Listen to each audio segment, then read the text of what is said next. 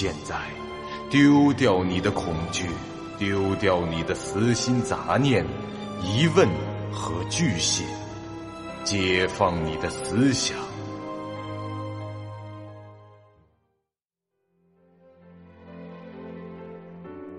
您现在收听到的是由喜马拉雅 FM 出品。巨五八瓦塔播讲的长篇恐怖网络游戏有声小说《惊悚乐园》，作者三天两觉。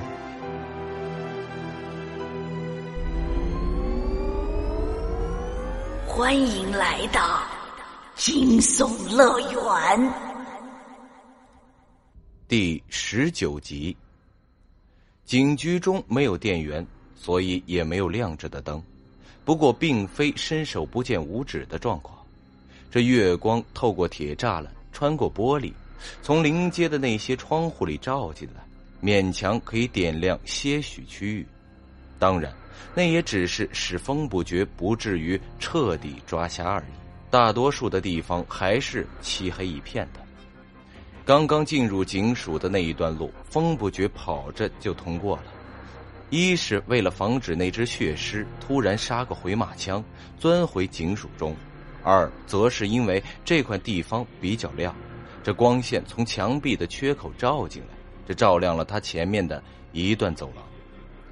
一楼的空间很大，这由于有光的地方不多，风不觉在短时间内很难找到通往二层的楼梯。他在昏暗的环境中摸索着，摸到门把手就开。摸到桌子就找有没有未锁的抽屉，可是找不到什么实质有用的东西。因为这视觉受限，他的其余感官逐渐变得灵敏起来。很快，他闻到了一股味道，浓厚的血腥味儿。他循着气息过来，来到了一个漆黑的墙角，伸手摸了摸，这墙上是黏糊糊的。顺着墙往下摸，他摸到了什么东西，好像是骨头、烂肉。哎，这头被拧下来了吗？风不觉此时摸到的是一具尸体，这尸体的脖子以上没有东西。风不觉触到的是一截暴露在空气中的颈椎。我还以为全城都是活不见人，死不见尸呢，这儿居然有具尸体。这警局果然有蹊跷。风不觉沉吟道：“摸到死尸，并没有吓到他。这相反，风不觉平静的继续往下摸去。当然，他不是想确认这尸体的性别，而是想通过衣着去确认死者的职业。风不觉很快发现了尸体的衣服有肩章，随即就意识到这是一套警服的制服。”他立即迫不及待的开始搜身。几秒后，风不觉摸到了一个枪套，可惜这里面是空的。他顺着尸体的胳膊向手摸去，果然在其右手上找到了一把手枪，名称 M 幺九九 A 幺手枪，品型武器，品质普通，攻击力中等，属性无特效物，装备条件。射击专精 F 或者器械专精 F，备注：这不是在拍电影，所以请记住三件事：第一，打开保险再射击；第二，留神这后坐力；第三，别忘了装子弹。风不觉把枪放进了行囊，继续搜尸，在那死尸的腰间找到了一个手电筒，他这心中是大喜，将其拿起来试着打开开关，可是。没有光亮，随后用手这一摸，才发现这手电筒上的玻璃已经碎了。风不觉叹息了一声，比起手枪，他更希望这手电能有用，因为他知道这具死尸就是很好的提示。既然这枪已经握在手里了，为什么他还会被拧掉脑袋呢？显然是因为那血尸用手枪是搞不定的。若是有了手电筒，这风不觉接下来就能加快找武器的速度了。但由于依然看不清状况，他只能继续摸黑翻找。结果只从这死尸的口袋里翻出了一串钥匙，没有再找到别的有用的东西。考虑到这时间紧迫，外面的人撑不了太久，风不绝也没办法，只好尽快赶回去。就算这手枪干不掉血尸，有枪总比没有强，对不对？毕竟是件远程攻击的武器。死去的警察一个人用这枪是确实搞不定血尸，但风不绝出去以后是三个人，这刀枪棍棒、斧钺钩叉、远近配合，要拿下那血尸还是有些把握的。警局外，这龙傲明已经快撑不住了，虽然他的格挡技术不错。用盾牌挡下了血尸的每一次抓击，但这三分钟里，他的生存值已经从满血下到了百分之六十四，只能说这血尸的攻击力实在是太强了。在这段时间里，龙傲明是且战且退，其实一共也没挨几下，就算被打也是隔着盾牌的。问题是，这奥创的碎片属性是折射。扛远程攻击和光束武器才有加成，扛这种近战猛击基本啊是没有减免效果。当血尸的爪子扑击而来时，这盾牌可以保证龙傲明的身体不被直接的撕开，也能抵挡一部分的冲击力，但那些剩余的力道就只能靠生命值硬顶了。血尸的智能非常的低下，他只会用着大手挥人。根本不会用脚或者肘子什么的，攻击的方式非常的单调，倒是值得庆幸的。否则，这五个龙傲明也已经挂了。而且，这血尸似乎认准了一个目标，就会一直打下去。无论这王探之怎么骚扰，他最多就是被割以后挥手驱赶，有时甚至置之不理。这就使得王探之渐渐的胆大起来。敢于在一些有风险的时机上前攻击，当然他的攻击收效甚微。用一把水果刀砍着怪物，这刀没折就不错了。这龙傲明也是见缝插针，用管钳击中过血尸几下，不过只有一次是命中头部的。虽说这威力比王探之用刀蹭要好些，但龙傲明的攻击时机比王探之少得多。大多数的时候，龙傲明只能退避和防御。之前这风不觉把管钳交给龙傲明时，首先考虑的倒不是对方可能会黑他装备的情况，他下意识的蹦出的第一个念头是，只有龙傲明的个头拿着管钳才有可能打到血尸的头部，以他和王探之那一米八左右的身高。若是想用管钳这种短兵器去敲一个两米多高的怪物脑袋，那就是蹦起来找抽的节奏了。纵然是龙傲明也很吃力，毕竟这对方的攻击力摆在那里，为了砸脑袋舍身攻击，这十有八九是得不偿失的。何况这风不觉临走前说过那些尽快找武器折回来帮忙的话，龙傲明选择相信他。所以啊，能拖多久就多久。这砰的一声枪响，宣示着风不觉回来了。在场的人皆是松了口气，仿佛只要他回来，总会有办法的。他们几乎已经忘了，这风不绝也只不过是个五级的小喽啰而已。扣下扳机的瞬间，风不绝又解锁了一项专精。这已经是他进入该剧本后解开的第三个专精了，所以说这团队生存模式就是不一样，需要战斗的场合增多，众多游戏元素的加入，大大扩展了剧本的格局，尤其是对低等玩家来说，这成长空间很大，玩一次团队模式，哪怕没通关，总归会有收获的。此刻，这风不觉已拥有通用器械、侦察、格斗、射击五种 F 专精，只剩着医疗这个还没有解锁。这血尸仰天长吼，看来这枪打得他很受伤。他竟然转过头，改变了攻击目标。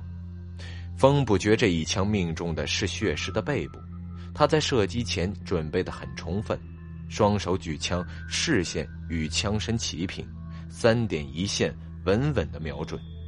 他很有自知之明，这自己在现实中可不是什么特种兵出身，初次拿枪射击就去瞄准目标的头部，这都能打中，他就可以改名叫做龙傲天了。所以他选择瞄准血尸的后背，目标大，容易命中。这个毕竟是游戏，这系统对这些纯科技类的武器都有修正，免得玩家入手后难以使用。这于是，风不觉打出的第一发子弹，成功的命中了血尸背部偏右的位置。开完这枪以后，风不觉立刻就明白了装备备注里第二条的意思。果然，这射击这种事儿，真不是没有经过训练的平民随便能干的。比如这妇孺皆知的沙漠之鹰，要是没人告诉你，这开枪时要绷紧手腕，最好伸直手肘，让肩膀承受后坐力，没准啊，你这一枪打完，自己的手腕就折了。又比如这黑帮影片中，经常能看到这小混混举枪的动作，把枪口横过来。手的位置高于自己的视线，指着别人的头，这看上去挺有狠劲儿。实际上，这种动作有可能造成弹出的弹壳飞自己脸上戳瞎狗眼。风不觉手上的这把 M 幺九九 A 幺的后坐力也不小，开枪后他就觉得这前臂一麻。好在他的射击姿势还不算太离谱，这手腕也不是那么脆弱。有了这第一枪的经验。就好办的很多，他对攻击的距离、自己的准度、成功率等等都有了大概的概念，但面对着转向冲来的血尸，他二话不说朝后退去。血尸一转头，这龙傲明就来了精神，从刚才憋屈到现在，他早已看出门道来，这怪物是不会轻易改变目标的。既然现在他去追风不绝了，那么在自己的下一次攻击到他之前，他都不会理睬。龙傲明这心头一股压抑许久的怒火爆发，他一跃而上，抡起管钳，对着血尸的后脑勺是猛力的打去。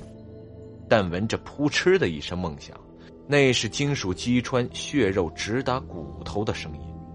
这血尸的后脑勺被砸穿了一块。形成了一个狰狞的伤口，里面的骨头裂开了一道狭长的缝隙。可是这怪物的行动并未停止，反而更加的狂暴起来。它的速度竟然激增，转身一爪就袭向了龙傲明。这一击来的突然，这龙傲明没能用这盾牌挡住，腰腹部被挥中，整个人是倒飞出去，喉中一甜，喷出了一口鲜血来。龙傲明足足被击退了近十米的距离，他的生存值瞬间降到了百分之十二，而且这一时间站不起来了。唯一庆幸的是，由于离得近，血尸的爪子没有触碰到他的身体。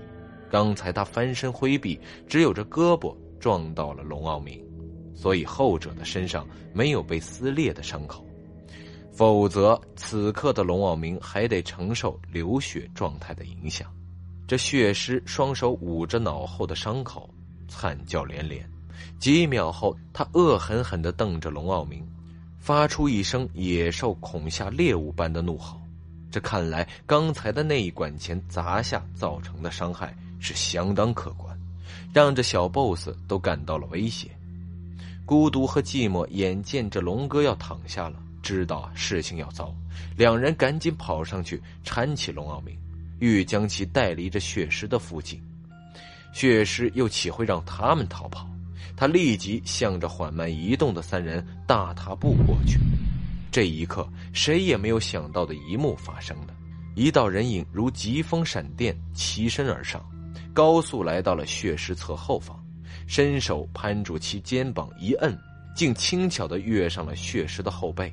双气一收，便跪在了血尸的肩膀上。这王探之可谓是不鸣则已，一鸣惊人。连怪物都没有反应过来时，他已一刀刺进了刚才龙傲明用管钳砸出的伤口里。这刀尖穿透头骨，在血尸的脑袋里倒浆糊一般，是乱搅一气。这未曾想到，这血尸遭了如此的重创，却依然不倒。这举起一只胳膊抓住了王探之，这一秒，在场所有的人想着相同的两件事：这第一，这怪物脑子里大概本来就是浆糊；这第二，王探之恐怕要直接 game over 了。就在这时，砰的一声枪响，风不觉的行动和思考一样的迅速，而且相当冷静高效。此刻，他已出现在血尸侧面两米之处，朝着其头部举枪便射。由于距离很近，子弹穿透而过，打穿了血尸的脑袋，一滩不明液体伴随着飞离头颅的子弹喷洒而出。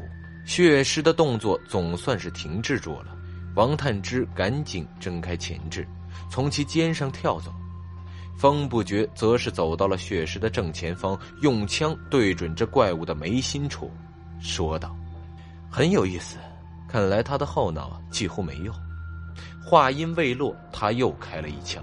这子弹从血尸前额射入，这回他连叫声都没有发出来，彻底失去了反应。